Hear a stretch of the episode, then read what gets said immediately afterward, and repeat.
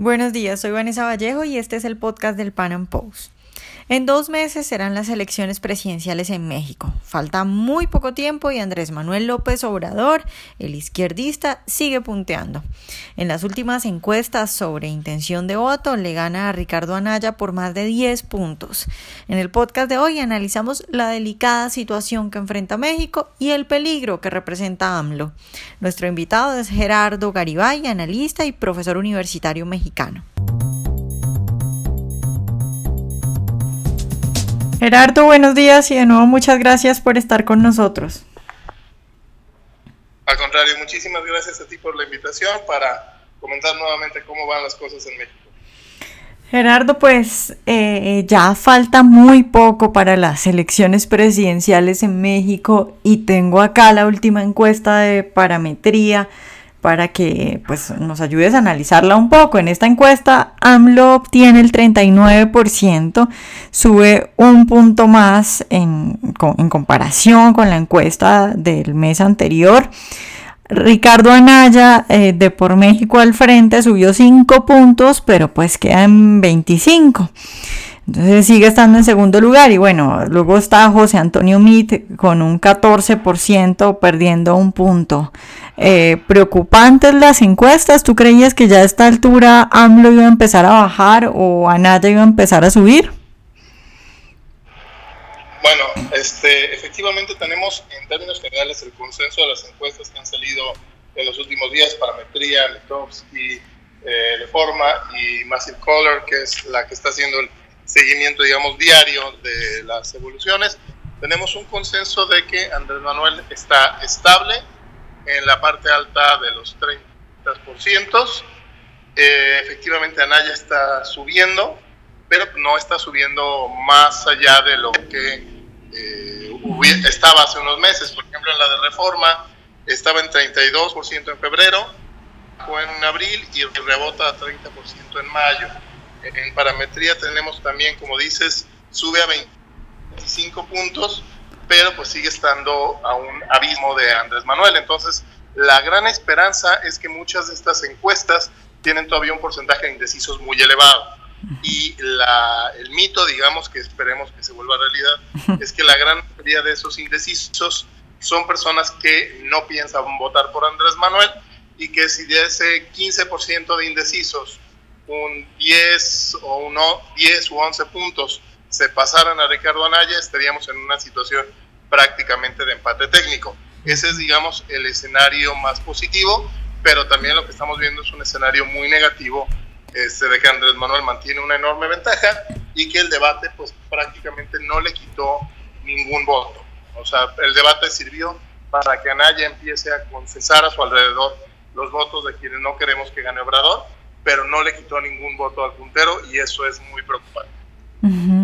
Gerardo, en las pasadas elecciones, cuando AMLO participó a la presidencia, que le iba también en las encuestas, pero luego perdía, ¿ocurría lo mismo a estas alturas? Es decir, estamos a dos meses no más de las presidenciales. En esas dos ocasiones, a dos meses de las elecciones, ¿él aparecía en las encuestas también como aparece ahora o ya para este tiempo en esas dos ocasiones estaba bajando? Eh, no, en ninguno de los casos. En 2006, a estas alturas ya estaba, eh, dependiendo de la encuesta, en empate con Felipe Calderón, este, o incluso ligeramente abajo de Calderón, y ya se pasaron los dos últimos meses como intercambiándose el primer lugar, pero estaba en una situación de equilibrio. En 2012, Obrador estaba muy abajo de Peña Nieto, luego subió en los últimos dos meses y luego volvió a bajar un poquito al final, pero en ningún caso teníamos una ventaja tan amplia como la que tiene ahorita. O sea, si nos vamos a una situación eh, normal, digamos, eh, se va confirmando lo que hemos comentado en nuestras conversaciones, que la inercia, la tendencia está hacia el triunfo de Andrés Manuel y no solo hacia su triunfo presidencial, sino también a un triunfo a nivel de las cámaras, que es, eh, lo vuelve mucho más preocupante. Claro, hablemos precisamente de eso. Yo tengo acá eh, una consulta donde dice que Morena podría alcanzar un máximo de 142 diputados, pues en la Cámara de Diputados, y que luego le seguiría el PAN con un máximo de 116 y luego el PRI con un máximo de 72. Eso es muy diferente a como está en este momento conformada la Cámara de Diputados. Gana mucho Morena eh, respecto a cómo está ahora. Así es, y no solo eh, Morena, sino la alianza obradorista en el escenario máximo, digamos, que estaría manejando este, Consulta Mitowski, estaría obteniendo mayoría este, absoluta, digamos, en la Cámara de Diputados. ¿Por qué? Porque tiene 142 Morena, pero habría que sumarle 54 del PT y 66 de Encuentro Social. ¿Qué implica esto? Que acaba sumando por ahí de 260 diputados de un total de 500. Y lo más preocupante es que en este escenario, si el resto de la izquierda, la izquierda que ahorita está apoyando a Naya, que sería el PRD y Movimiento Ciudadano con aproximadamente 90 diputados, si el resto de la izquierda ve que Obrador tiene el margen de maniobra y las decisiones sobre el presupuesto, lo más probable, lo más lógico es que se acaben sumando a Andrés Manuel, que acaben negociando con Andrés Manuel, al igual que buena parte del PRI. Entonces, en este escenario pudiéramos acabar viendo a un Andrés Manuel con eh, incluso mayoría calificada de más de dos tercios de los diputados. Con superpoderes. el riesgo, exactamente, el riesgo que estamos enfrentando. Estaba haciendo hace un rato una suma de las encuestas a, de la elección a senadores que hace Massive Caller, que es la que trae los datos, digamos, actualizados y por estado, y estaría obteniendo eh, Morena prácticamente la mitad de la Cámara de Senadores, es decir, a un ojo de buen cubero estaría obteniendo por ahí de 60 de los 128 eh, senadores. ¿Y eso qué implica? Pues que eh, sumando al resto de la izquierda, a través de una negociación, pudiera tener de manera relativamente sencilla, Obrador, mayoría en ambas cámaras. Es verdaderamente un escenario muy preocupante y que vuelve cada vez más indignante la incompetencia de los equipos de, campaña de Anaya y de Mid.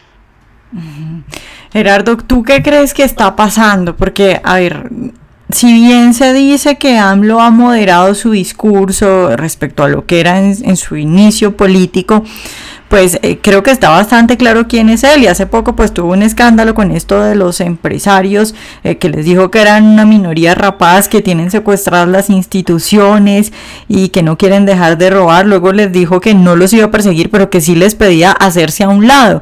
Entonces, eh, ¿qué crees que está pasando para que esté teniendo tan buenos resultados en las encuestas después de que los mexicanos lo conocen tan bien y después de que dice cosas como que los empresarios son una minoría rapaz y que les va a pedir ir a hacerse a un lado. Pues ganando la sinceridad. En este caso, la sinceridad es que el tipo es un tirano, es un autócrata y por más que trate de disimularlo en la campaña, se le acaba saliendo. El problema es que ahorita ah, la gente está tan enojada con el sistema de partidos que están dispuestos a comprarle esa tiranía están dispuestos a creerle eh, sus propuestas y eso está provocando que se vuelva cada vez más arrogante tanto él como sus seguidores. Teníamos a Paco Ignacio Taibo, un escritor que es uno de los principales consejeros culturales de Obrador, diciendo este, hace unos días que había que expropiar empresas, que, que Andrés Manuel tendría que gobernar por decreto, es decir, están sacándose la máscara tiránica y lo preocupante es que por lo menos hasta donde vemos los últimos los datos, eso no está espantando a la gente. O sea, se están espantando los empresarios, pero no se están espantando a los ciudadanos de a pie. Este, y eso implica que están lo suficientemente enojados como para poner un tirano en el poder eh, con tal de darle en la torre, entre comillas, a los políticos corruptos. Algo muy parecido a lo que vimos en Venezuela en el 98 con Chávez.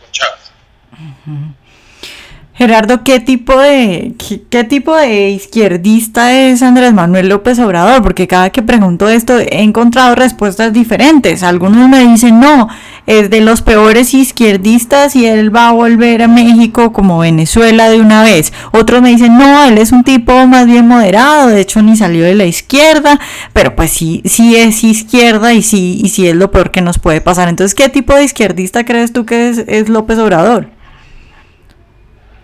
Obrador es un izquierdista de lo que le acomoda. O sea, la, razón por la cual no se puede definir eh, de manera sencilla es porque Andrés Manuel se va moviendo con base en lo que cree que le va a funcionar. Entonces juega, digamos, en ese rango entre Chávez, Lula y este, Pepe, eh, Pepe Mujica. Haz de cuenta es como si pudiéramos eh, dibujar un triángulo entre Chávez, Lula y, y, Mujica. En ese espacio es en el que se mueve Andrés Manuel dependiendo de qué tanto le convenga. Pero lo que sí tiene es que es una persona profundamente autoritaria, es una persona a la que le enoja muchísimo que la contradigan y que con tal de hacer eh, y poner su voluntad es capaz de lo que sea. Eh, y eso lo vuelve particularmente peligroso no solo por ser izquierdista, sino sobre todo por ser profundamente autoritario y es lo que está demostrando ya en su relación con los empresarios. Básicamente lo que les está diciendo es aguántense porque yo voy a ganar, lo quieran ustedes o no, y yo voy a aplicar mi agenda, lo quieran ustedes o no. Y el problema es que los datos que estamos viendo parecen que le están dando la razón. Y mientras tanto vemos una campaña de José Antonio Mil que parece este, hecha como ejemplo de lo que no se debe hacer en una campaña política y vemos una campaña de Ricardo Anaya que está completamente desaparecida. Anaya tuvo un excelente papel en el debate, pero desde entonces desapareció. No hay una sola propuesta, no hay un solo mensaje, no hay una sola cosa que haya posicionado su campaña en las últimas dos semanas. De ese tamaño es la ineptitud y la incompetencia del equipo de Ricardo, que además está gastando 15 veces más en su campaña de lo que ha gastado Andrés Manuel. Los últimos datos de gasto de campaña al corte del 28 de abril mencionaban aprox 140 millones de pesos gastados por Anaya contra 10 millones de pesos de Andrés Manuel y 36 millones de pesos de pesos de Mid. Cuando estás gastando 140 millones de pesos al mes y no logras posicionar un solo tema, es momento verdaderamente de encender no solo los focos amarillos, sino las alertas de evacuación. Gerardo, pero entonces ¿Tú creerías que si AMLO llega a la presidencia, qué es lo que haría? Porque claro, yo te entiendo que esa es la estrategia, pero ¿qué crees que haría si llega a la presidencia? ¿Sería más un Chávez o sería más un Pepe Mojica? Sería un, híjole, sería un punto intermedio. ¿Qué es lo que haría Andrés Manuel? o sea, ¿tú, crees que podrían, que podrían salvarse los mexicanos ese periodo de presidencia y, y, pasar sin convertirse una, en una Venezuela, por ejemplo? No sé si en una Venezuela, pero por lo menos en una Argentina empeorada. ¿Qué es lo, que haría Andrés Manuel eh, si gana la presidencia y tiene el apoyo del Congreso, como parece que lo va a tener? aprobar un presupuesto que le dé el completo control del presupuesto federal a su gobierno. De hecho, eh, Peña Nieto ya empezó con esa centralización al hacer que los, el dinero de los programas públicos lo defina directamente cada secretaría del gabinete, en lugar de que vaya etiquetado por el Congreso. Entonces, con ese dinero, Andrés Manuel construiría redes de apoyo, eh, oprimiría, asfixiaría los bastiones de la oposición, como pudiera ser, por ejemplo, estados como Guanajuato, como Jalisco, eh, como Nuevo León, les quitaría presupuestos, le, eh, operaría todo con sus redes este, locales, lo cual le permitiría arrasar prácticamente a nivel nacional en las elecciones intermedias de 2021 y a partir de ahí, con esa mayoría que obtenga en 2021 imponer una agenda de eh, sus reformas constitucionales y todo lo que quiere plantear para eh, echar atrás lo que hemos avanzado en los últimos 40 años. Ahora, ¿cuál es la, el tema que no tiene Obrador y que sí tenía Chávez? El petróleo. México ya no es una nación petrolera, por más de que la gente no lo quiera entender, el petróleo es 6% de nuestras exportaciones.